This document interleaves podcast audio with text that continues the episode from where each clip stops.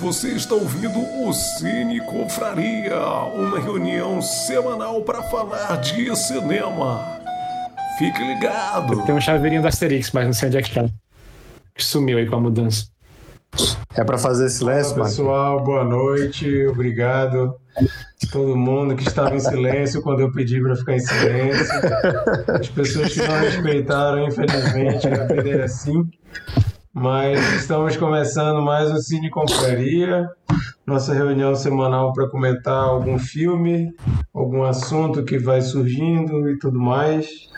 Para quem não conhece, somos um grupo de amigos que toda semana comenta um filme que um de nós escolheu na semana anterior e hoje é anunciado o filme que nós vamos comentar na semana que vem.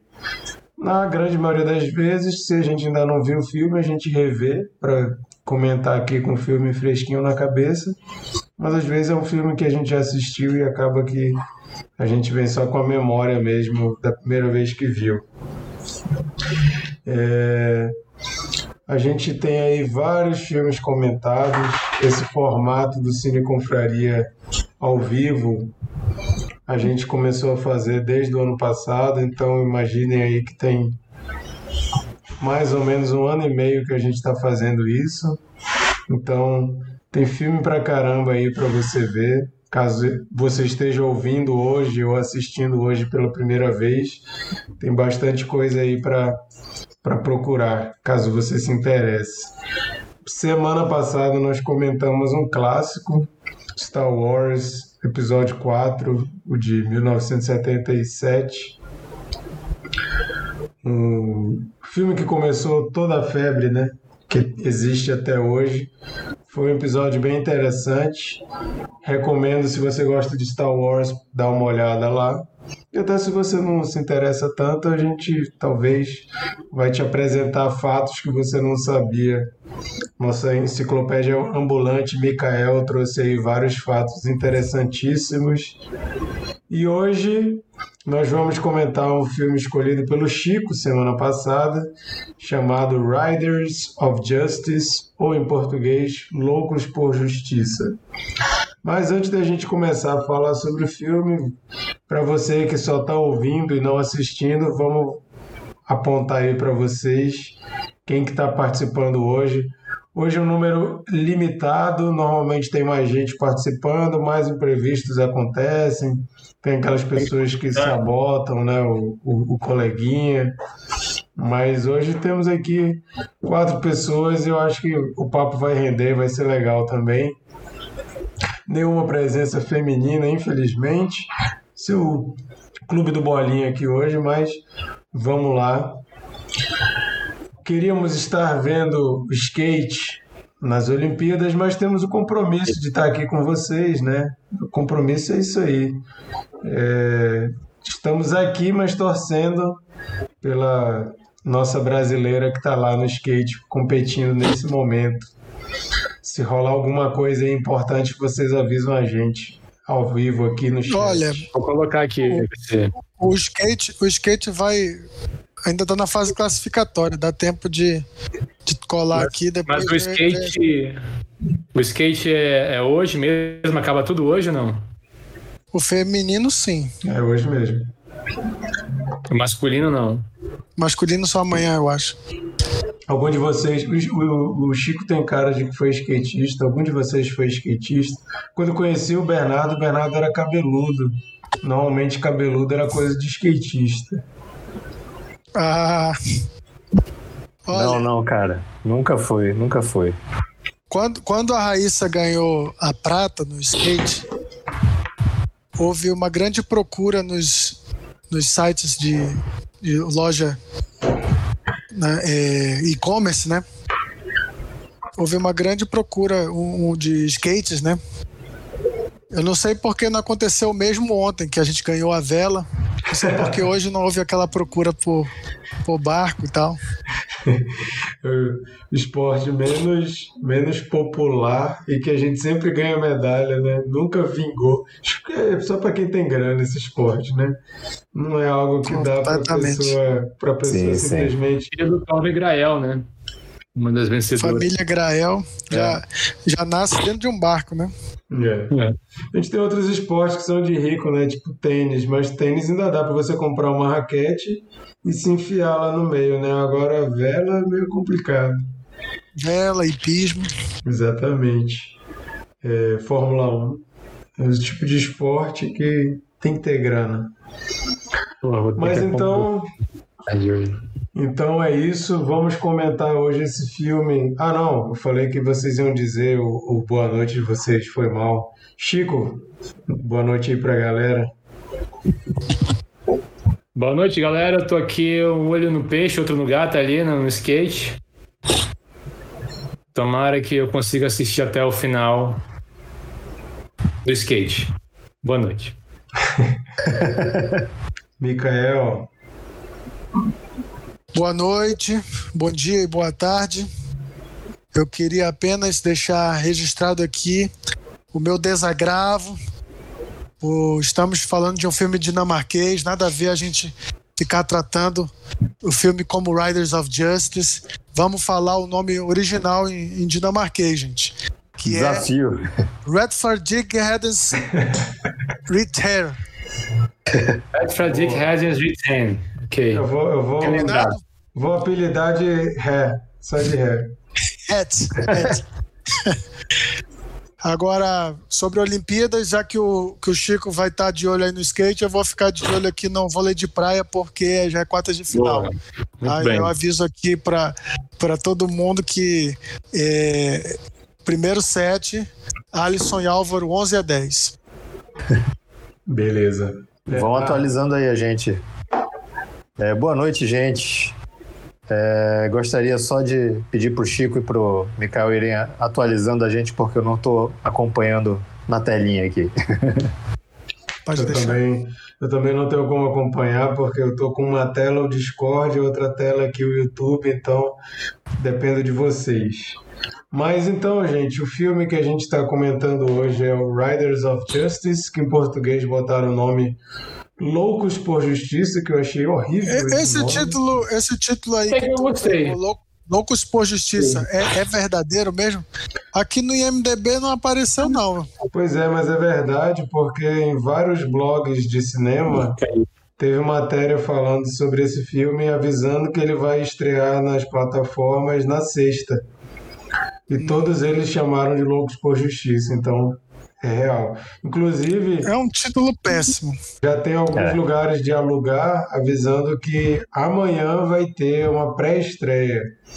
Então é capaz de que amanhã, dia 4, já esteja, não sei se no, no YouTube Movies ou se no, na Apple, mas já vai ter para alugar em algum desses, de alguma dessas plataformas, mas a estreia mesmo é sexta-feira. Mas é um título horrível, né? Loucos por Justiça é péssimo. É Até que eu tipo de- gostei, cara. Não, Gostei. eu acho que se, se eu dependesse desse filme, eu não ia ficar me interessado, não. Eu achei, eu achei, um, Por eu achei um título. Padrão brasileiro, É, cara. Depois, depois que você assiste, tu entende por que, que eles que colocaram o nome desse, mas assim, é É. péssimo, é péssimo. Não, É, eu sei lá. Não, é. É Mas- todo um legado cultural é o de nome- nomes Como é o nome que ele dublados, se, traduzidos brasileiros. É, tipo, uma, uma justiça do barulho. Não, mas, mas como é que é mesmo o nome que eles se dão quando eles se reúnem? Vocês lembram? Não, não. Não lembro. Antes darem, eles dassem. Não, mas eu queria saber como foi traduzido. Eu não lembro. Porque, pra mim, o título deveria ser esse. Qual- seja qual for, se, não sei se é Guardiões da Justiça. Não, mas depois, depois, a Então- gente, depois a gente comenta um pouco sobre o título, que eu acho que até dá pra falar um pouco sobre isso, sobre o título original em inglês, né? Mas, Cavaleiros da Justiça, eu acho. Cavaleiro da Justiça, eu acho. é, mas Deveria ser esse o título, então. não, eu não vi, eu, eu vi com a legenda em inglês, então não, não vi Cavaleiros da Justiça. Mas eu não gosto também não de Cavaleiros da Justiça, porque Riders não é simplesmente cavaleiros, né? Cavaleiros. Mas pra quem não sabe, o filme conta a história Qual nome você daria então, Marquito? Você está discordando de todas as sugestões. Qual nome você daria em português? Eu daria. Marquito trabalha na Herbert Richards. Cara, Marquito, você vai não. dar o nome. Eu tenho que pensar, lá pro final, da- no final eu falo o nome que eu daria. Não dá pra Vou cobrar, hein? Vou cobrar. Beleza. Mas o filme conta a história de uma família, né? No início é uma mãe e uma filha, dá a entender que eles têm um pai, o pai dessa família tá na guerra em algum outro país.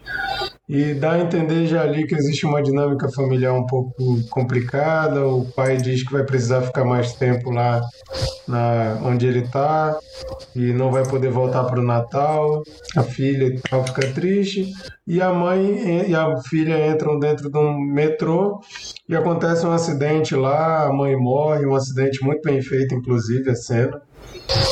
E um cara que estava nesse, nesse vagão do metrô, ele fica meio encucado com algumas coisas que ele viu acontecer antes da, do acidente e ele é, trabalha com alguma coisa relacionada a estatísticas, é meio hacker.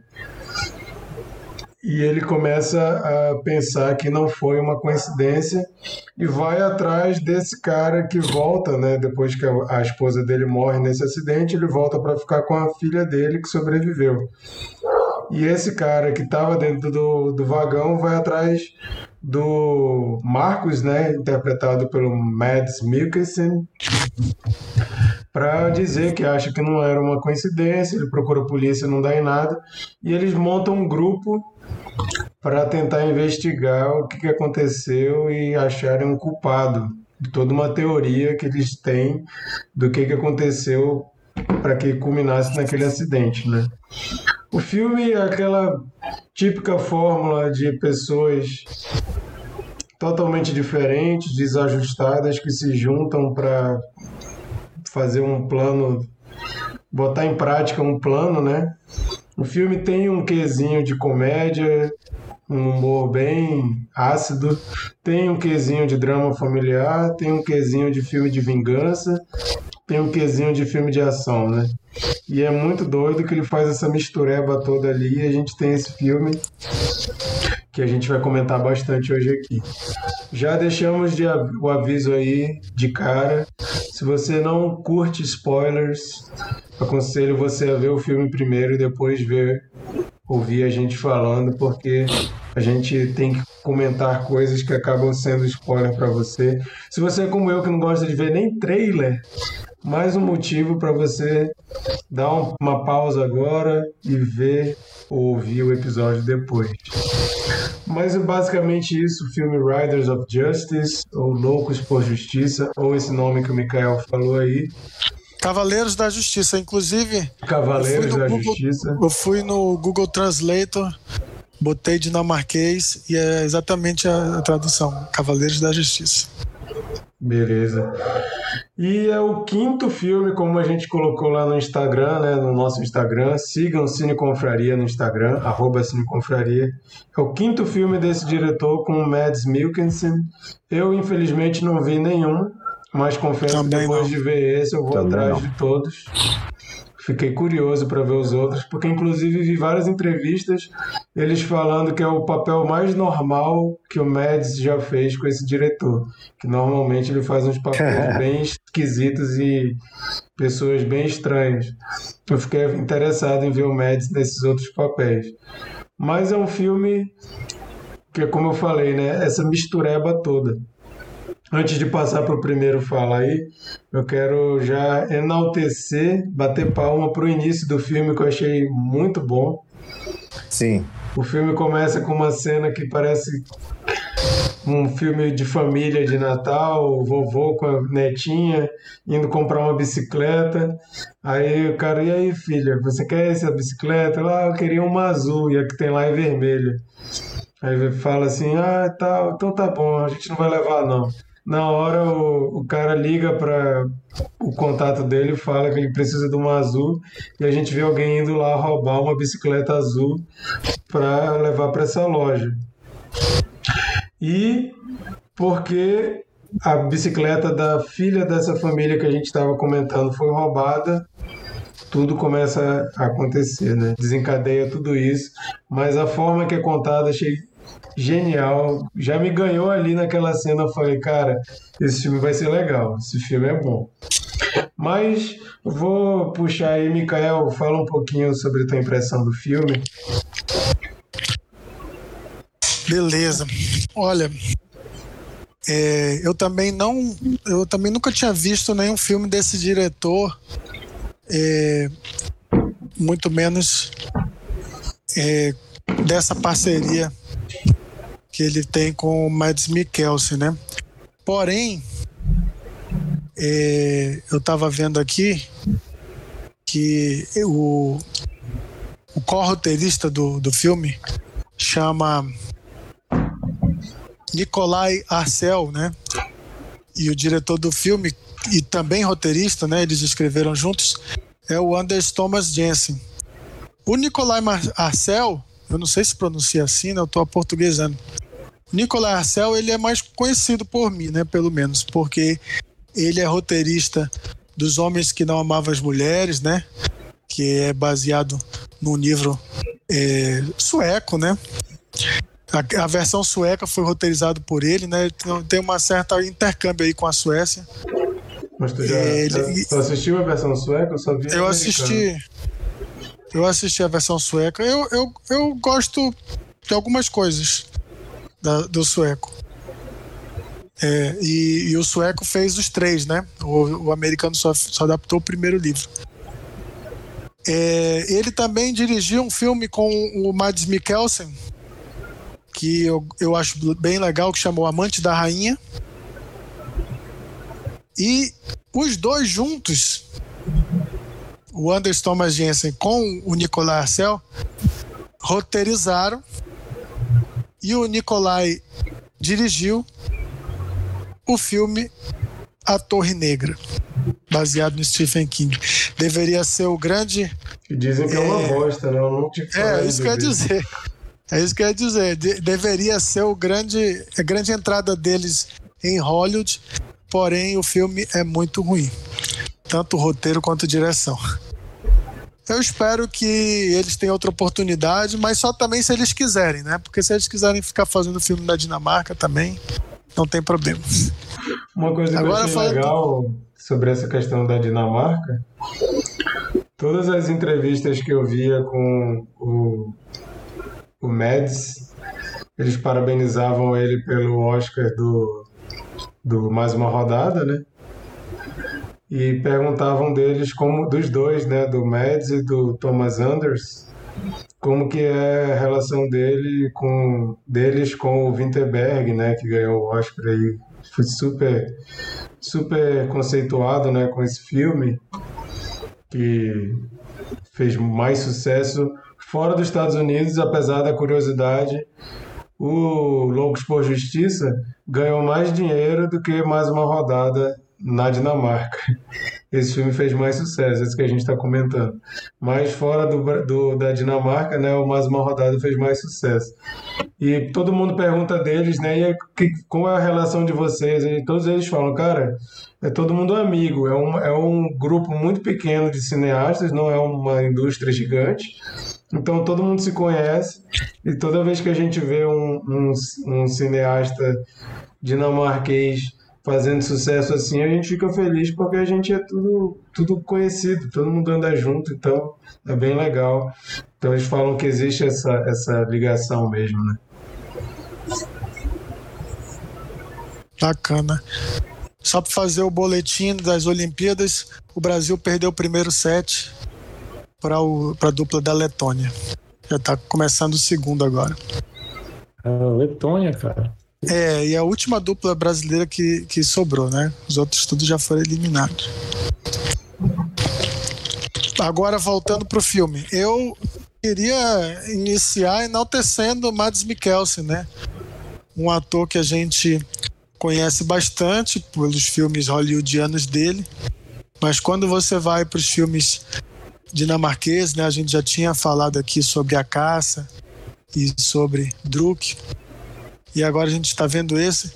Não tem como a gente não reconhecer a versatilidade desse ator, né? E a gente, se só se falar desses dois filmes mais proeminentes, né, mais recentes, Druk e Riders of Justice, parece realmente é, assim, saindo da água para o vinho, né? E nesse, nesse filme ele, ele é muito mais taciturno, assim, mas está sempre é, assim a violência está sempre ali no limiar, né? Como que ele pode, explodir a qualquer momento, né? Já um, assim, um, um, um militar, né? É, meio atormentado, né? Com, por traumas que e, e, assim a única linguagem que ele conhece é a violência, né? E eles exploram isso também em cenas familiares, né? Que, é, com, dá, com, a filha dá, e tal. Dá a entender que ele sofre de estresse pós-traumático, né? Tanto é, é, que mesmo antes da morte da mãe, a filha diz que quando ele está em casa ele só fica bebendo olhando para o céu, né? Exatamente. E até uma, uma, uma parte é, surpreendente, né? Para esse filme abordar tanto o drama familiar, né? É, como o Marquito falou, o filme vai misturando várias coisas e, e essa e essa é, parte do drama familiar, é, é, eu, eu creio que pega até de surpresa, porque você não espera que um filme vai desenvolver, um filme de vingança vai desenvolver é, esse lado, né? E, e falar e sem ficar, terapia. E sem ficar deslocado, né? Porque eu não sei quantos de vocês viram aquele Army of the Dead da Netflix, que é ruim. Muito. Eles metem um drama familiar horrível ali no meio. que Artificial, né? Nossa, dá vergonha daquilo, meu Deus do céu, para com isso. Não tenta meter uma coisa sensível no meio, não, que tá feio. E esse não filme... é sentimental, não é sentimental o, o, o dinamarquês, eu tô falando. É, mas, mas esse filme que a gente está comentando, o dinamarquês, o Loucos por Justiça, ele consegue colocar de uma forma que é muito mais real e verdadeira do que o Army of the Dead, que também aposta numa linguagem violenta, né? É sim. Eu acho que a mistura funciona bem, é, como o Marquito falou, vários elementos de gêneros diferentes, mas a serviço de alguma coisa coesa. Talvez só ao final alguém reclame que não, não dá as respostas é, que se esperava, mas é, muitos filmes é, se interessam muito mais pelo processo do que por dar respostas. Né? É, falar também da questão das coincidências, eu, eu adorei essa parte das coincidências. É, essa coisa que o Marquito falou da bicicleta e, e, se não fosse a bicicleta ela não teria a mãe não teria tido a ideia de ir de metrô e, e, e, ela não sentaria ali naquele lugar se o cara não fosse cavaleiro, cavalheiro, né? E, e desse o lugar para ela, para ela sentar, e ali ela acaba é, morrendo porque ela estava sentada naquele assento e tal. E o, e, e o, o objeto de estudo do, do Otto é justamente as coincidências. Ele quer reduzir a uma coisa científica, né? Que uhum. assim como se não existisse coincidências, né? É, é, ele quer que o computador é, é, faça uma varredura tal de tal forma a, a, a, encontrar sentido em tudo. E aí o filme trata um pouco disso, né? Segura, de procurar sentido no... nas coisas que não tem. Segura nessa, e, questão, aí... segura nessa questão das coincidências que eu acho que dá pra gente destrinchar mais isso depois. Beleza. Não, eu queria, eu queria era acho que foi a parte mais interessante do filme para mim foi essa, por isso que eu que eu puxei, né? É, lembrou um pouco aquele, aquela série Persons of, Person of Interest, porque é, também tra trata é, uma máquina que vai é, meio que prever o comportamento humano, né, a ponto de você poder é, é, prevenir crimes, né? Não, não é exatamente a mesma coisa, mas me lembrou. A abordagem também é bem diferente, mas eu acho que depois a gente pode falar mais então sobre isso. Legal. Bernardo, comenta um pouco aí. É, o, o Mikael comentou aí duas, dois pontos que eu, que eu também estava, estava é, pensando aqui em comentar, que é claro a gente é, falar dessa versatilidade aí do Mads Mikkelsen, que para mim, cara, é impressionante. É, de fato, né, do, do, do, personagem do último filme que a gente viu dele para esse são, são coisas totalmente distintas, totalmente diferentes e, e mostra realmente essa versatilidade dele, né? Inclusive, né, o poder de uma barba, né? Uma barba daquela. é, é, é, interessante, cara. É, eu, eu, cara. No geral, eu gosto muito de filme de ação. É, para mim é algo que diverte, né? Não tem aquela necessidade de ter aquela uma trama muito é, é, é trabalhada. É, mas é inegável que, que filmes que conseguem investir um pouquinho mais em algo mais profundo, é, misturar é, é, gêneros como esse faz, acaba ganhando muito, né? Quando consegue fazer isso de maneira é, é, legal, assim, consegue sem deixar, sabe, sem escorregar assim na, na bola. É, e esse filme, cara, eu, eu, eu fiquei bem impressionado. É, e, de fato, é um filme, é um filme que, que tá naquele subgênero do, do, de vingança, né? Mas ele passa por muitas outras coisas. É uma história bem é, inusitada, né? Aquele, aquele o Mads Mikkelsen é, é, aquele brucutu do exército, volta para casa, né? Depois que ele sabe daquela, da morte trágica ali da esposa. Aí tem que lidar com o luto da filha, o luto dele mesmo. É, e a filha tem, tem, aquela relação de pai e filha, né? O pai é autoritário, filha adolescente e tal. Então, é, é, tem muitas coisas que poderiam acabar caindo no, no, no, no clichê ou, ser abordado de uma maneira muito plástica. E ele consegue, e o filme consegue dar profundidade para essas coisas. É, e assim, tudo muda com a entrada daquele trio. Cara, aquele, aquele trio tipo, bem, bem estilo Três Patetas, né? É muito, é muito engraçado a relação entre eles. Eles trazem um alívio cômico, mas ao mesmo tempo eles conseguem ser personagens é, tridimensionais, né? Eles, eles, eles têm muita profundidade. É, é, e, e, assim, a gente tem o Mads Mikkelsen, que é um atorzaço, é, e, e, esses caras conseguem roubar a cena em vários momentos, assim, né? Eles conseguem até apagar, às vezes, o, o, o, o protagonismo ali do, do Mads. É... Tem, tem, hora que parece que o, tem hora que parece que o Mads está só assistindo eles, né? Sim, sim, sim. e, e, é, muito, é muito legal, cara. Eu, eu, eu, eu achei a sintonia entre os três ali, entre os quatro, na verdade, depois, né? Fica muito interessante. E é engraçado, cara, que eles vão introduzindo outros personagens, tipo o personagem do, do rapaz do, do estrangeiro lá. E assim, eles conseguem dar, dar, dar profundidade até para os personagens que vão entrando no meio, assim, sabe? Eu achei muito, muito legal isso mesmo. É, e o filme é isso, né?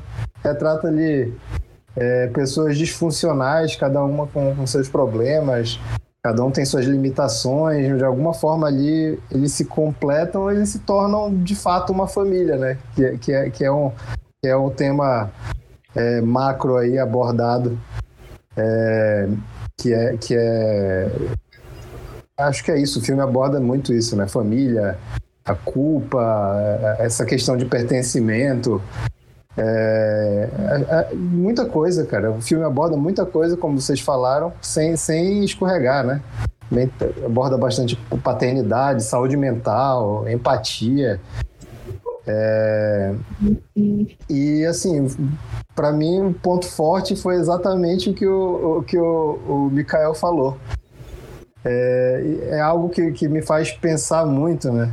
Essa questão de, de de cadeia de eventos, sabe? De, às vezes pensa de besteira, pô, tipo, ah, eu, eu, é, eu conheço fulano de tal porque eu estudei com, com fulano de tal e acabou fazendo, sabe? É, eu acho muito interessante pensar, às vezes, em cadeia de eventos é, é, é com, com algo, sei lá, do, do, dia a dia, assim mesmo. Tipo, ah, eu conheço fulano porque eu conheci fulano, e aí às vezes eu tenho mais contato com essa pessoa que agora do que com a outra que uniu os dois. É, e, e é, é, é, emblemático que o filme comece e termine, né? Com aquela história da, da bicicleta, que é, hum. que é sensacional.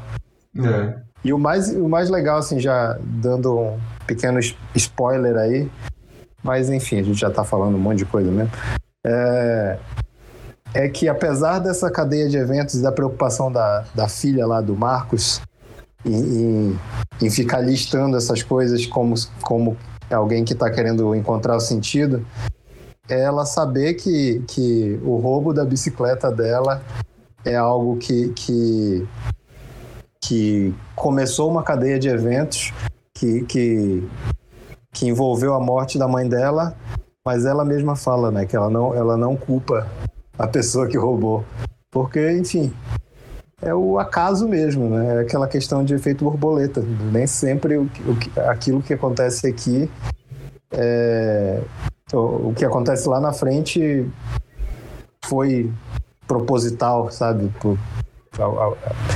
No início da, da, da cadeia de eventos. Acho isso muito interessante. E, cara. Ah, Mads Mikkelsen é uma postura de, de, de velho Logan, né? É. É verdade. eu, eu, eu, ach, eu tava achando que o Otto era o Jason Bateman. Lembra do Jason Bateman do Arrested Development? Eu era. O, o Jason Bateman no filme dinamarquês, depois que eu vi que não era ele. mas é, sobre essa questão dos personagens, desse núcleo dos quatro, eu achei muito legal alguns fatores. Num filme americano, nunca aqueles atores seriam escolhidos. Primeiro, que eles não são novinhos. E eu acho que esse tipo de papel, para esse tipo de filme, iriam botar nos Estados Unidos uns caras de 30, 40 anos no máximo. Segundo, que eles não são nada dentro do padrão, né? Aquele cara, o Emmentrout lá, ele é gordão, o outro é deficiente de um braço e o outro é tipo um velho doido, né? Então eles são caras que não seriam convidados para papéis com essa importância em Hollywood. Aí uma, uma coisa que eu achei legal, que inclusive tinha me chamado a atenção, depois eu vi o próprio é, Thomas Anders, diretor, falando, é, que eu estava prestando atenção nessa questão né, da união dos desajustados, né, que eles falam até né, de gente que tem problema se atrai. Aí o, o, o diretor roteirista fala assim: a perda é sempre uma boa base para drama. Engraçado, essa ideia surgiu durante a pandemia. A ideia de pessoas se reunindo como uma equipe e não importa o quão solitário você seja ou quanto de um pária você seja, sempre haverá pessoas para você. Como o filme sugere, isso é o mais próximo do sentido da vida que podemos chegar. E é engraçado, né? Porque é um filme de certa forma violento, um filme não é um filme, um draminha bobinho e tal, mas a mensagem é super família, né? Aquele final é família, é filme de Natal, né? Todo mundo junto é. comemorando o Natal. E o filme, apesar de ter muitas cenas bem violentas e tudo mais, no final ele dá aquela aquecida no coração, assim, você fica, pô, cara, que bonito, né? Pois é, legal. acho que o Mikael até comentou que, que no final é, pode até ficar esse incômodo de, ah, ele não respondeu tudo e tal. Esse é um final bem diferente do que a gente espera de um filme de, desse tipo, né? Mas eu acho que é um filme que ele, ele se dá essa liberdade e a gente consegue aceitar, assim, sabe, cara? Eu, eu, eu, eu curti bastante. E outra coisa que me chamou a atenção, fora essa questão da, das coincidências, do acaso, que a gente pode discutir mais, é, Mikael tá dando ruído aí, teu, teu microfone, você tá se mexendo. É, eu achei que esse filme mesmo sendo um filme de vingança, e eu gosto muito de filme de ação também, tem, tem hora que. Tem dia que eu só quero ver um filme de ação descerebrado, só para esfriar a cabeça, né? E assim, desses recentes, sou muito fã de John Wick, acho filmaço. Eu já indiquei aqui aquele Nobody com Bob Odenkirk, que eu achei maravilhoso, que também é um filme de ação que é só porrada o tempo todo e ver cenas de, de ação bem, bem feitas e tudo mais. Mas esse filme, apesar de ter um pezinho no filme de ação, no filme de vingança. Ô, Mikael, tá, tá dando ruído aí. Não sei o que, que tá rolando no teu microfone, não, que do nada ficou assim. Tava normal e agora tá assim. Deixa no mudo quando tu não estiver falando. É, apesar de ter um pezinho no, no, na vingança ali no filme de ação, eu achei que ele desconstrói e subverte totalmente esse gênero. Porque você tem um herói de ação que é super problemático. E eu sei que a gente já viu isso em outros filmes de ação. Bruce Willis em Duro de Matar é o, é o ícone do, do herói de ação problemático que apanha. Primeiro Rambo, cara primeiro Rambo, mas, mas esse ele não enaltece nem um pouco a violência e essa coisa do macho, né, do macho alfa, da, da, da, da militarização. Tanto é que fica claro que o exército estragou ele. Ele é um lascado da vida por causa do exército. E ele é um cara que explode e se arrepende instantaneamente, como quando ele mata o cara a primeira vez ali. Ele já se arrepende. Inclusive, inclusive que cena, hein? Muito boa, né? E ele já se arrepende. Ele percebe que todas as explosões dele, depois ele tem que pedir perdão para a filha, por exemplo, quando ele dá o soco no namorado lá. E a vez que ele parece que vai converter um dos bobões lá para ser violento também, que é o Emmett Trout, o cara não consegue, começa a chorar. E a gente não e eu pelo menos não consegui ver aquilo como uma cena engraçada. Eu achei que escancara como a resolução daquele jeito ali, ela é ruim. E o cara queria ser aquele modelo de machão, de mauzão, e ele não consegue. E, e, o, e o, o cara ele até nem faz questão, ele fala, não, deixa comigo. Ele sabe que aquilo é ruim. E, e no final, quando ele finalmente reconhece que ele precisa de ajuda, aquela cena lindíssima, que ele reconhece que ele precisa de ajuda, para mim é o, é o, é o a conclusão dessa, dessa coisa toda. Você tem um herói de ação problemático que parece que a gente vai se empolgar com ele matando todo mundo, mas o, desencadear, o desencadear das coisas é tão problemático e tão triste que a violência ela não se torna assim algo prazeroso de, de redenção da vingança, ah, vou me redimir matando todo mundo, não. Fica um negócio até meio pesado, de, de pesaroso aquilo que ele estava fazendo. E no fim ele reconhece que ele precisa de ajuda e, e, a gente tem essa cena bonita. Então eu achei, eu achei ele uma desconstrução muito grande desse, desse arquétipo do, do do herói de ação. Tudo que a gente tem como é, o ideal do herói de ação no, no, filme de vingança, ele coloca como uma coisa ruim. Apesar da gente ter cenas de ação muito boas e violência e tudo mais, mas nenhum momento, eu não acho que o filme mostra isso como algo de, de catarse, de extravasar e tal como uma coisa boa que a gente vê em filme de ação. Por exemplo, eu vejo John Wick para ver ele metendo tiro em todo mundo e é isso que eu quero ver.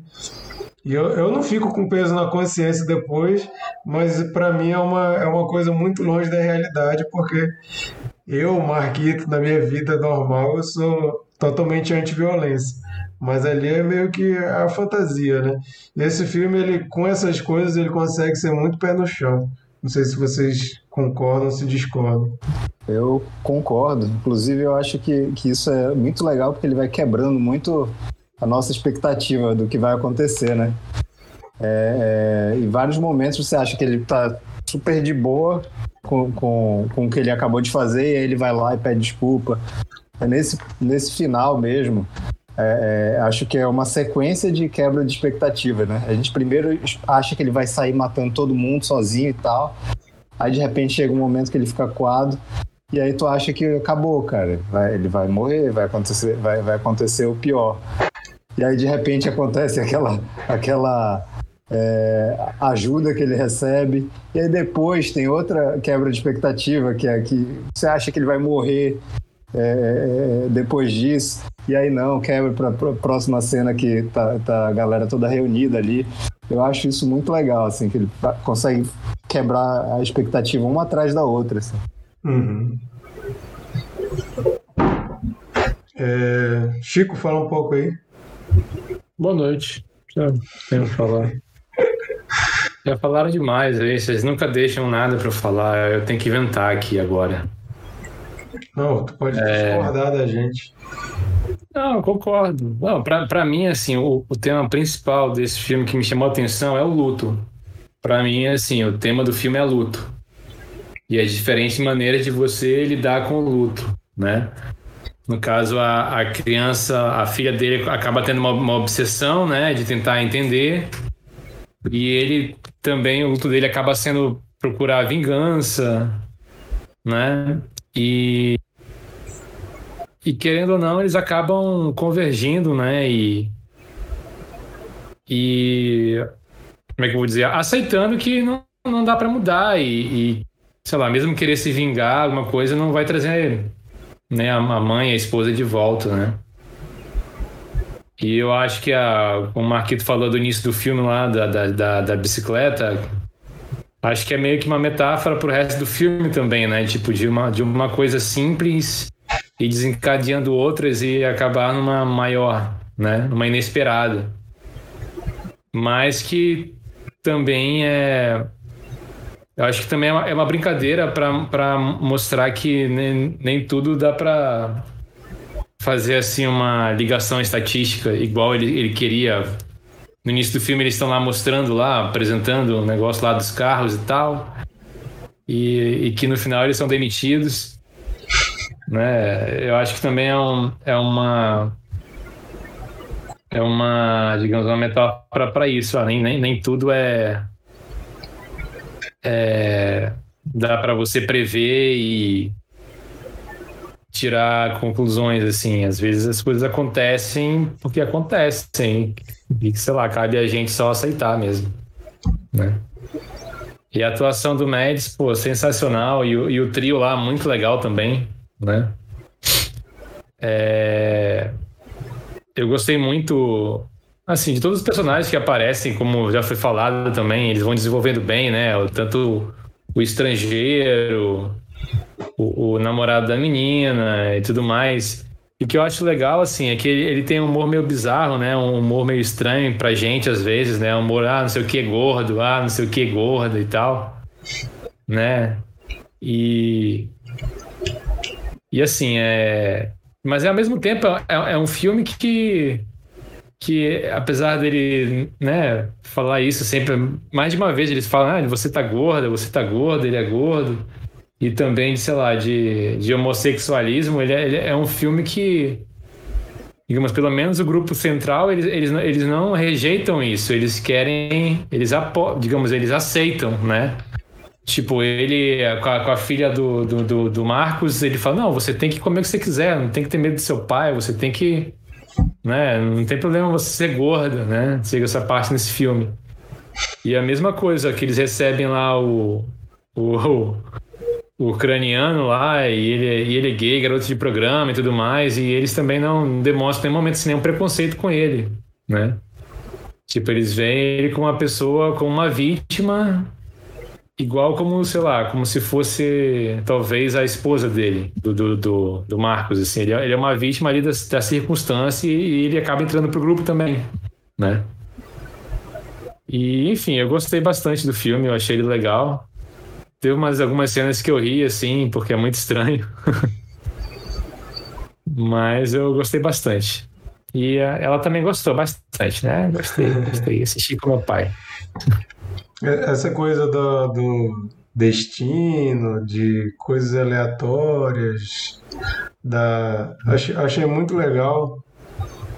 Acho que dá pra gente falar um pouco sobre, porque parece que o, o, o, Otto, o Otto não, né? é o Otto que no início está apresentando aquilo, querendo mostrar que tudo é, é previsível, né?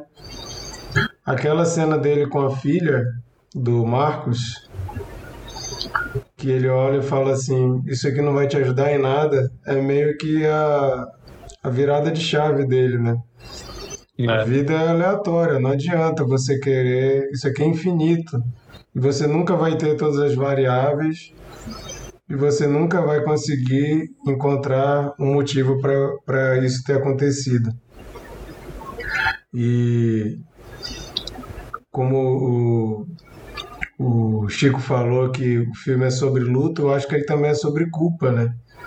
Porque eles ficam ali, aquele diagrama, aquele esquema que a menina prende na parede, basicamente é para encontrar um culpado, né? De quem é a culpa disso ter acontecido? E basicamente o, o Otto fala para ela: não tem culpado. Não tem como você encontrar um culpado. Não dá para você atribuir culpa disso, porque é uma cadeia gigante. Ah, mas isso aconteceu porque isso aconteceu, mas isso aqui aconteceu porque isso aconteceu. Mas para isso acontecer, aí é infinito, né? Achei isso muito legal. O que vocês conseguem tirar disso?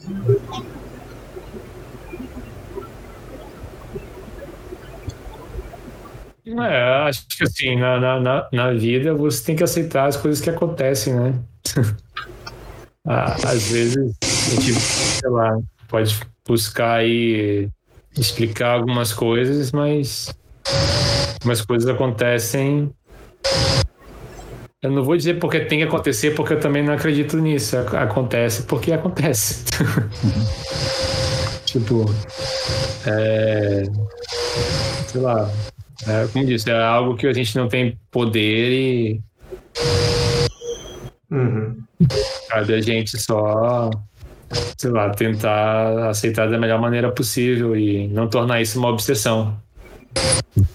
E... É, eu acho que é esse o ponto, né? Não, não tornar isso uma obsessão. Você, você entender ali que, que, que uma coisinha aqui vai influenciar na outra coisa ali.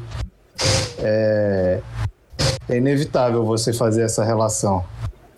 Mas é, é, não carregar de fato essa culpa de que, ah, se eu fizesse aquilo diferente e tal, hoje poderia ter, ter sido de outra forma, sabe? Porque, não, qualquer caminho que você escolhesse, na, lá na frente você ia é, pensar como seria no começo se você tivesse feito diferente, sabe? Sempre vai, vai, vai vai ficar uma, um questionamento aí. Eu acho que é do homem procurar controle, né? É, a questão é do homem procurar controle, né? É, de, de, forma a, a nenhum fato é, é, da ciência poder explicar os fatos, né? E é muito interessante essa questão. Será que eh, a ciência pode explicar a aleatoriedade da vida, né? E eu acho que o, por mais que a ciência, a tecnologia, eh, o conhecimento se multiplique, eu acho que sempre haverá o imponderável, né? Sempre haverá eh, aquele núcleo né, de coisas que o homem não vai ter como explicar. Vai ter como, como determinar é, a forma como as coisas acontecem, né? Não só no, no campo das coincidências, né? Muita gente diz que coincidências não acontecem, mas existem sim. Existem coincidências que, que, são que governam nossa vida, né? É, é, é, a imprevisibilidade, né? Saber que, que, que nem tudo é, acontece da mesma forma sempre, né? Como o Bernardo falou, É, às vezes tem algum acidente no trânsito, por exemplo, e eu fico pensando se eu tivesse saído cinco minutos mais tarde ou cinco minutos mais cedo, se isso teria é, me impactado, se eu teria sofrido, se eu teria sido uma vítima, essas coisas, sabe? Enfim, assim, quem, quem gosta desse assunto, é, eu, eu fico logo com vontade de assistir Magnolia. Vocês lembram da, da cena de introdução de Magnolia? Maravilhoso. Sim, sim. Inclusive. Exatamente isso. Magnolia vale um, um cine confraria sobre ele, viu? Vale mesmo. Maravilhoso esse filme. É, e uma coisa que eu acho curioso é que o slogan no cartaz desse filme é Nada é por acaso. E para mim o filme é uma ode à aleatoriedade Ao da acaso, vida. Uhum. Porque É. justamente a- a- a- o entendimento errado deles de que não era um acaso é o que dá toda a merda. Se eles Sim. tivessem entendido que foi um acaso, que foi simplesmente mera coincidência o cara ter entrado mordido só uma mordida do sanduíche jogado fora e de repente ter explodido tudo, se eles tivessem entendido que isso acontece, tá, o cara é fera em estatística, é um ponto não sei quanto chance em um milhão, mas ainda existe aquela, aquela probabilidade, né? Por mais pequena que seja. Sim. É, e, e querendo ou não, acaba sendo um, um honest mistake, né? Uhum. Porque, beleza, eles pegaram os caras achando que eles eram culpados, mas querendo ou não, eles acabaram, né, na, na história, matando as pessoas mais, né? Tipo, É, É, existe uma linha, existe uma linha narrativa, né? Do tudo acontece por uma razão, né? E muita gente se governa por esse princípio, né? Só que é muito mais religioso do que até é, científico, né? As pessoas, muita gente ac- acredita, é, é, inclusive Lost, né? Abordava essa é- essa, esse confronto de ideias, né? Entre livre-arbítrio e determinismo, né? Então, é, realmente é do ser humano querer controlar, mas é do ser humano também acreditar é, que nada é ao acaso, né? Que existe uma força, um Deus governando, né? escrevendo a história, né? E eu particularmente acho que existe um Deus escrevendo a história, mas que ele é, é, dá né, é, um grau de, de, de liberdade né, para as pessoas agirem. Nós não somos, estamos é, presos a papéis, né? É, é como se nós estivéssemos dentro de um barco. É, o destino desse barco é, a, a gente pode não saber, né? Pode ser guiado por um por um, um- um capitão, né? Porém, dentro desse barco, N coisas podem acontecer. Se é que ah, não é uma ilustração tão pobre, mas ah, nos ajuda um pouco a, a- a- aceitar essa questão da vida entre poder eh, controlar a nossa vida e, e aceitar coisas que são eh, fora da nossa alçada, né? Que são aleatórias. É. E, e outra coisa que eu achei interessante também, que eu até estava falando no início que eu acho ruim o, título Loucos por Justiça, porque em inglês, Riders tem a ver com. Eles são uma gangue né, de motoqueiros, são uma gangue de motociclistas. E ride também é você guiar a moto, né? Então você, quando você é um rider, você é um condutor. E se você é um condutor da justiça, você pode dar para a justiça o rumo que você quer. E eles conduzem a justiça baseada em pressupostos errados e dá toda a merda que deu. Então eu acho que o título é ambíguo para a gente entender também que nós somos falhos e que se a gente quer conduzir a justiça da forma falha que a gente entende as coisas, a gente está cometendo grandes injustiças, né? Não sei se deu para entender o que eu acho que o título Riders of Justice é muito melhor e tem, tem esse. Só que não existe uma palavra em português que você vai falar de assim, condutores da justiça, fica muito feio também. Não, não dá nem a entender que você está falando de quem está conduzindo uma moto ou que você está simplesmente dando um rumo. Oi, Chico. É, duas coisas. Uma, o Brasil, voo de praia, já era. Putz, grilo. O outro, é, e aí, já pensou o nome que você daria em português aí pro filme? Eu daria. Eu acho que, que seria Cavaleiros da Justiça mesmo, porque inclusive foi o título que. Foi o, a tradução que eu peguei aqui do Google Translator. Do, do direto do dinamarquês, tá? Ah, não sei. Eu acho que. É, mas o Cavaleiro. por acaso. Mas o mas, mas o Cavaleiros ainda dá mais o sentido de conduzir do que Loucos, né? Loucos é muito ruim. Com certeza. Entre Loucos e Cavaleiros, eu prefiro o Cavaleiros, mas ainda assim não tá faz... aí, então, entre, já sei, Entre Loucos e Cavaleiros, gostei. Esse nome, Entre Loucos e Cavaleiros? Brincando.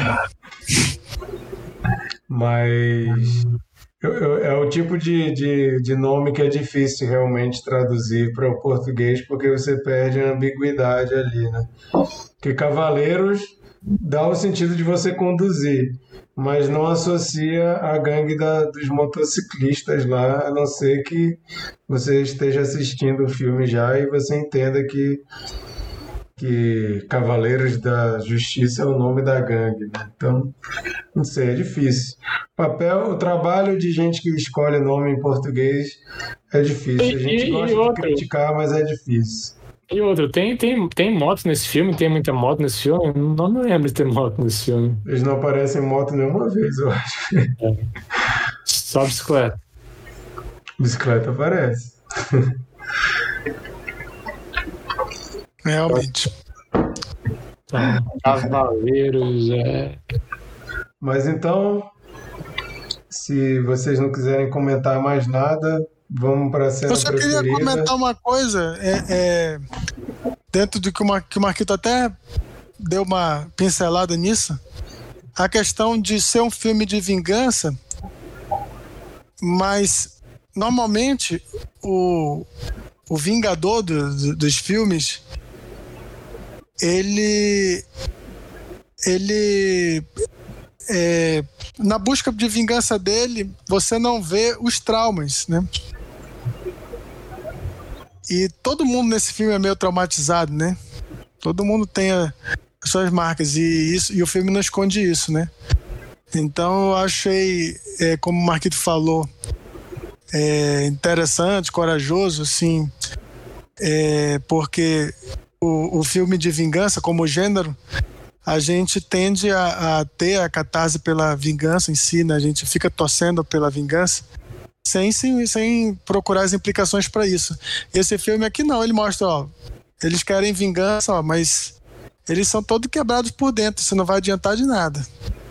Eles querem um sentido, eles querem descobrir um sentido para tudo isso, mas sentido não existe, não existe um sentido que vá satisfazer é, é, é uma busca inútil, mas que a busca pela busca pode é, é, significar, é, é, é, digamos, até ser a própria terapia. Uma terapia em grupo. Sem que, que, que precise verdadeiramente ter a vingança no final, mas só o fato de estarem juntos compartilhando disso pode servir como uma terapia. Sentido da justiça.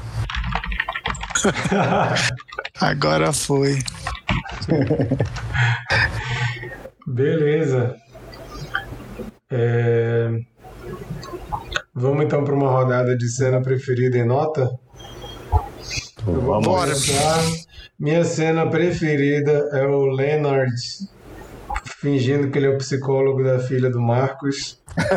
Eu ri muito, muito nessa cena. Aquele cara é muito bom, bicho. Ele é muito engraçado. Ele é bom demais. Ele é muito Ele bom. tá falando, não, ele é muito experiente. Ele já se consultou com 45 psicólogos nos últimos 20 anos.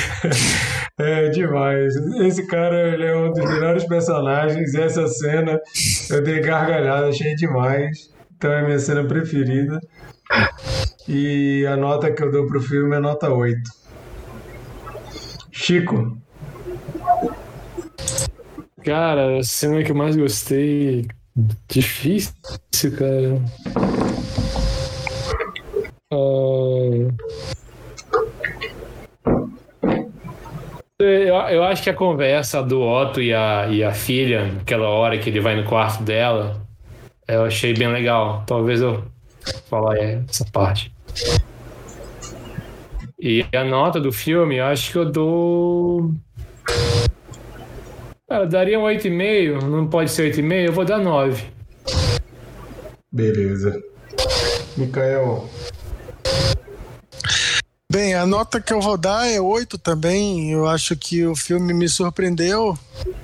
É, até é, olhando assim o título e, e, o, e o cartaz, assim, eu imaginava que era um filme de ação com Mads Mikkelsen, né? E é muito mais do que isso, no, no final das contas, acho que é um filme que te surpreende. Então, é, não, não, não vejo como o, o melhor filme do Mads Mikkelsen, mas um dos bons, assim, que, que mostra a versatilidade dele, né? E que eu recomendaria para qualquer pessoa, assim, que é, que queira ver um filme de, de vingança com, um, com algo diferente, né? Agora, minha cena preferida. Minha cena preferida é o início. O Marquito começou o programa falando, né, do início. É, a coisa do Natal, aquela música de Natal, a história da bicicleta. E só que não dá para tratar ela sozinha, porque ela tem uma rima temática, uma, uma rima temática no final. Porque o, o, o cara que recebe o, o, o a, a, trompa, como é o nome do, do instrumento? Trombone? French horn, é, trompa, trompa francesa, né? Trom, trompa, né? Acho que é uma trompa. É, ele recebe a trompa e ele toca a mesma música. E no final ela sai andando de bicicleta vermelha, né? Na, e, e na cidade enquanto neva. Então, por, por ter essa rima. Bicicleta azul, que... né? Bicicleta azul, é. Mas quem ganha a bicicleta vermelha é a filha do cara. É. Pois é, é então.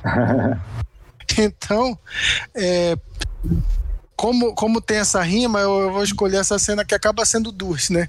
Que é o início e final. Eu acho o desfecho é bem bonito nessa questão da família, né?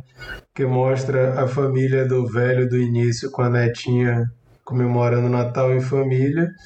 E tá lá a Micaela, né, com a família nova dela, que são os quatro lá, mais o namorado e mais o, o garoto de programa lá, que montaram um novo núcleo familiar ali, todo mundo junto também.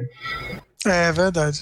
E é legal que também nessa, nessa cena final é a primeira vez que o Marcos tá com roupas assim coloridas, né? Não monocromáticas e tal. É tá aquele suéter bem de Natal, todo colorido. É. Verdade. Verdade. Talvez é, é, expressar aí como ele mudou, né? E tal, o interior dele. Sim, sim. Cara, minha cena preferida é a primeira morte, o primeiro, o primeiro assassinato dele. Eu achei aquela cena muito, muito massa, cara. Que, ele, que, que eles são recebidos lá pelo cara com, com a arma e tal. E aí eles vão pro carro. Aí de repente foca nele. Ele vira e começa a avançar pra porta. Tu é doido naquela hora, bicho. A gente ainda, Naquela não, a gente ainda não sabe o que ele é capaz, né? Como ele é Aham. intempestivo. Aquela hora de ele virou o Wolverine. Eu achei muito doido essa cena. E Pô, minha nota. de sabre também. Também, né? Minha nota é 9. Maravilha. Bom, gente, então vocês viram aí, agradou a todos nós. Filme Riders of Justice ou Loucos por Justiça ou Cavaleiros da Justiça. Ou, como é o nome, Mikael? Original? Red Fag Dig Headens Hit Head. Meu Deus do céu. Eu criei outro nome aqui também, Justiça Dirigida. Ó. Massa. Fica aí nossa dica. Hoje nós estamos gravando esse episódio do dia 3 de agosto. E pela, pelas matérias que eu li, até sexta-feira, dia. Sexta-feira que dia, gente? Sexta-feira, dia 6. Até dia 6 de agosto, esse filme aparece aí nas plataformas para aluguel. Eu acho que de início só aluguel, não deve entrar em nenhuma plataforma de streaming ainda, mas vale o aluguel, vale muito a pena assistir. Vale a pena. Muito bom, principalmente para você que gosta de se aventurar em outros estilos que não filmes hollywoodianos. Alguém de vocês tem o hábito de alugar filme? Olha, eu, eu alugo só quando ele, eu não encontro em lugar nenhum. Não, pois é. E eu, que que eu quero muito ver, Sim. quero muito ver um filme, eu, eu acabo alugando. Eu, não, eu só não pago tão caro. Mas É. quando, quando eu quero muito ver o filme, eu, eu alugo. É porque às- vezes tem uns que é tipo 30 reais, tem uns que são 15, mas tem uns que são 3, que são 5, esses dá até pra usar. né? Principalmente filme brasileiro. Eu, eu acho um pouco sacanagem baixar filme Sim, brasileiro. Eu acho, eu, eu, eu procuro sempre pagar alguma coisa. Eu também. Pô, já paguei, já paguei 10 reais em aluguel na época que, de, de, DVD. de DVD. Eu acho que a única vez que eu aluguei nessas plataformas foi filme brasileiro. Inclusive foi um filme daqui de Cine Confraria, o Deslembra. Eu aluguei na Google. Mas Bom, então vamos para uma rodada de dicas da semana, galera. Para quem está assistindo ou ouvindo pela primeira vez, toda semana a gente traz aí uma sugestão aí de coisa para ajudar você no seu momento. Preciso assistir alguma coisa e não sei o que. A gente dá uma dica aqui, dá uma ajuda. Sendo que às vezes a gente fala também de de jogo, de livro, de revista, então, ou de algum, algum quadrinho. Fica aí nossas dicas. Começa aí, Bernardo. Ah, estava em dúvida aqui, como sempre. Mas vou indicar um filme que assisti esses dias chamado Como Sair de Búfalo. É, é um filme de vigarista, assim. Uma menina é, que, que, que ela é de origem humilde, assim. E ela quer muito ficar rica. E ela entra no submundo ali da, da cobrança de dívidas. E aí começa a ganhar dinheiro de é, assim, comprando as dívidas e conseguindo grana com isso, né?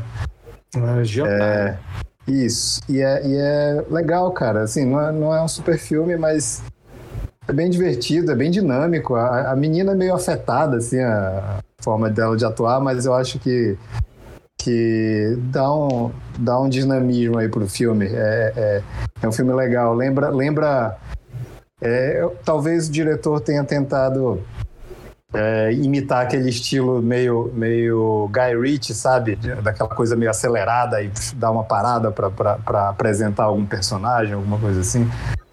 É, é legal, um filme bem divertido. É, é, eu assisti em alguma plataforma de streaming, mas eu não lembro qual. Vou procurar aqui. Beleza. É, eu, eu, ia dar uma dica, mas eu lembrei de uma outra aqui que eu acho que eu não, dei, eu não dei. Me ajudem se eu já dei ou se alguém já deu aqui. Alguém já falou de No Sudden Move? Eu não lembro também. A gente tá bem.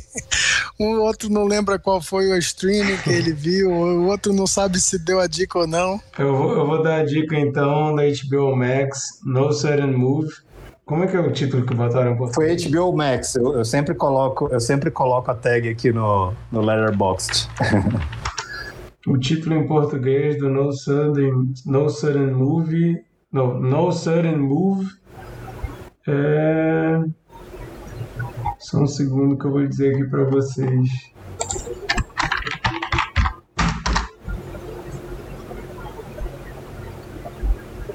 Nenhum passo em falso. Eu sabia que tinha alguma coisa a ver com, com isso, mas não tinha certeza. É, então, a minha dica essa semana vai ser Nem um Passo em Falso, o novo filme do Steven Soderbergh, com Don Chi, Chi, eu não sei como é que pronuncia o nome dele, Cheadle, Don Cheadle. Cheadle, Cheadle. Don Cheadle, o, um dos irmãos do Macaulay Culkin, eu acho que é o Kieran, e Benício Del Toro e oh, Brendan Fraser. Del Toro.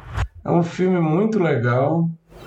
Eu, eu fui assim, já esperando algo bom, né? Porque eu gosto de Steven Soderbergh e me surpreendi, inclusive. Acho que foi um dos filmes que começou como chamariz, né, quando estreou a HBO Max aqui no Brasil, um filme original da HBO Max. Eu gosto muito desses atores e fui bastante empolgado a assistir e gostei muito.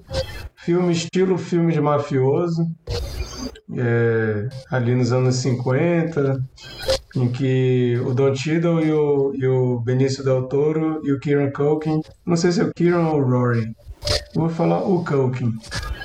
Eles o são, Culkin. Eles são com, é, contratados pelo Brandon Fraser para fazer lá uma ação que eu não vou explicar o que, aqui o que, que é. E como nesses tipos de filme, né, começa a dar tudo errado, começa a ver um monte de traição e acaba que a dupla é improvável porque no início do filme se odeiam, que é o Benício Del Toro e o Don Cheadle, acabam tendo que trabalhar juntos para conseguir um objetivo em comum deles lá.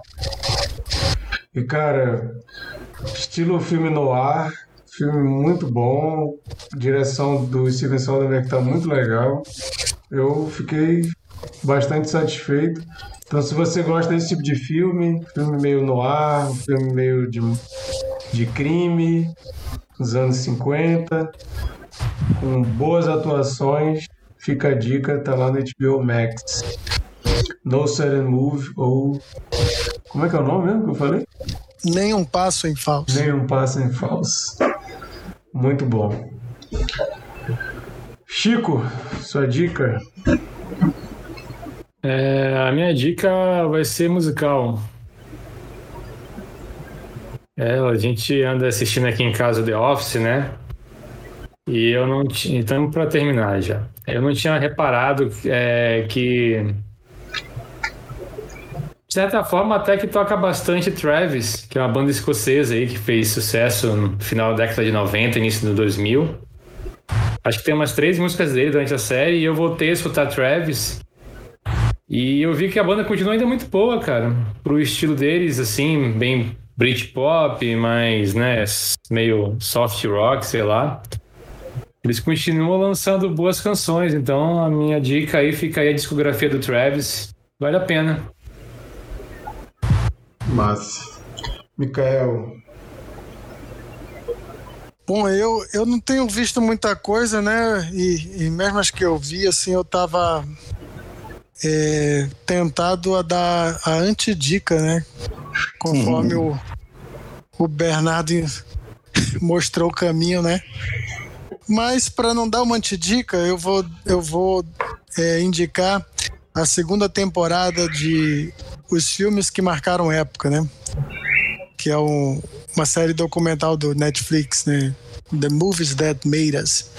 Eles sempre pegam filmes bastante conhecidos, né? é, dos anos 80 ou 90. E a ideia é trazer bastidores, né? Mas não tão certinho como um extra de DVD, né? Eles é, contam com uma edição engraçadinha, né? Uma narração engraçadinha, uma, é, assim, sempre, sempre de, de forma dinâmica, é, é, meio que para nova geração mesmo, sabe? E por mais que assim os filmes desse, dessa temporada são De Volta para o Futuro, é, Jurassic Park, Uma Linda Mulher e não lembro qual outro. Forrest Gump. E por mais que a maioria desses filmes a gente já conheça, é, a, a, algumas questões do filme, né, dos bastidores, dos problemas que eles enfrentaram, né, é, pelo menos a gente que gosta de, de ler, né, e, ou, ou ver extras, né, como por exemplo De Volta para o Futuro, que a gente sabe que o Eric Stoltz foi contratado e, e, e depois ele foi demitido e tal. E tem isso, então a gente já sabe essas coisas, mas é, tem muitas outras que a gente não sabe. Então acaba que a gente sempre aprende alguma coisa nova sobre os filmes em questão. É, e, e, pela seleção de filmes que eles, que eles trazem, né? Sempre tem uma, é, é uma dificuldade diferente que eles têm que vencer, né? Se, se o De Volta para o Futuro tinha esses problemas, né, de roteiro e de escalação, o, o Jurassic Park, por exemplo, não tinha nada disso, né? Porque o, o Steven Spielberg já era um nome poderoso e todo mundo que ele convidava para fazer o filme aceitava. Porém, ele estava mexendo com uma tecnologia que era pioneira, então ele tinha esses percalços aí, né?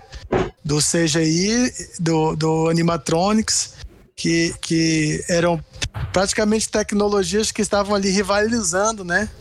E como que ele ia utilizar as duas. Enfim, eu acho bacana, eu, eu gosto de filme, adoro ver esse tipo de documentário.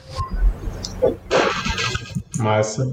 É, eu ia dar outra dica, aproveitar que tem pouca gente aqui, eu vou falar rapidinho para vocês.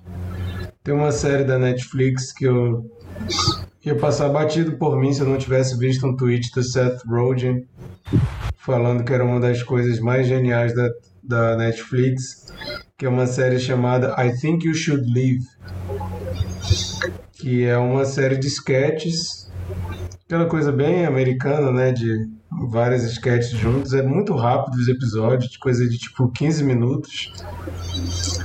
E tem algumas participações especiais, como Steve, Steven Yeun, sei lá como é que pronuncia o nome dele, como Bob Odenkirk, como aquele brother que faz o pai do Sweet Tooth.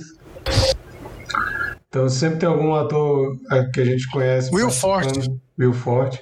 Sempre tem um ator que a gente conhece fazendo uma participação.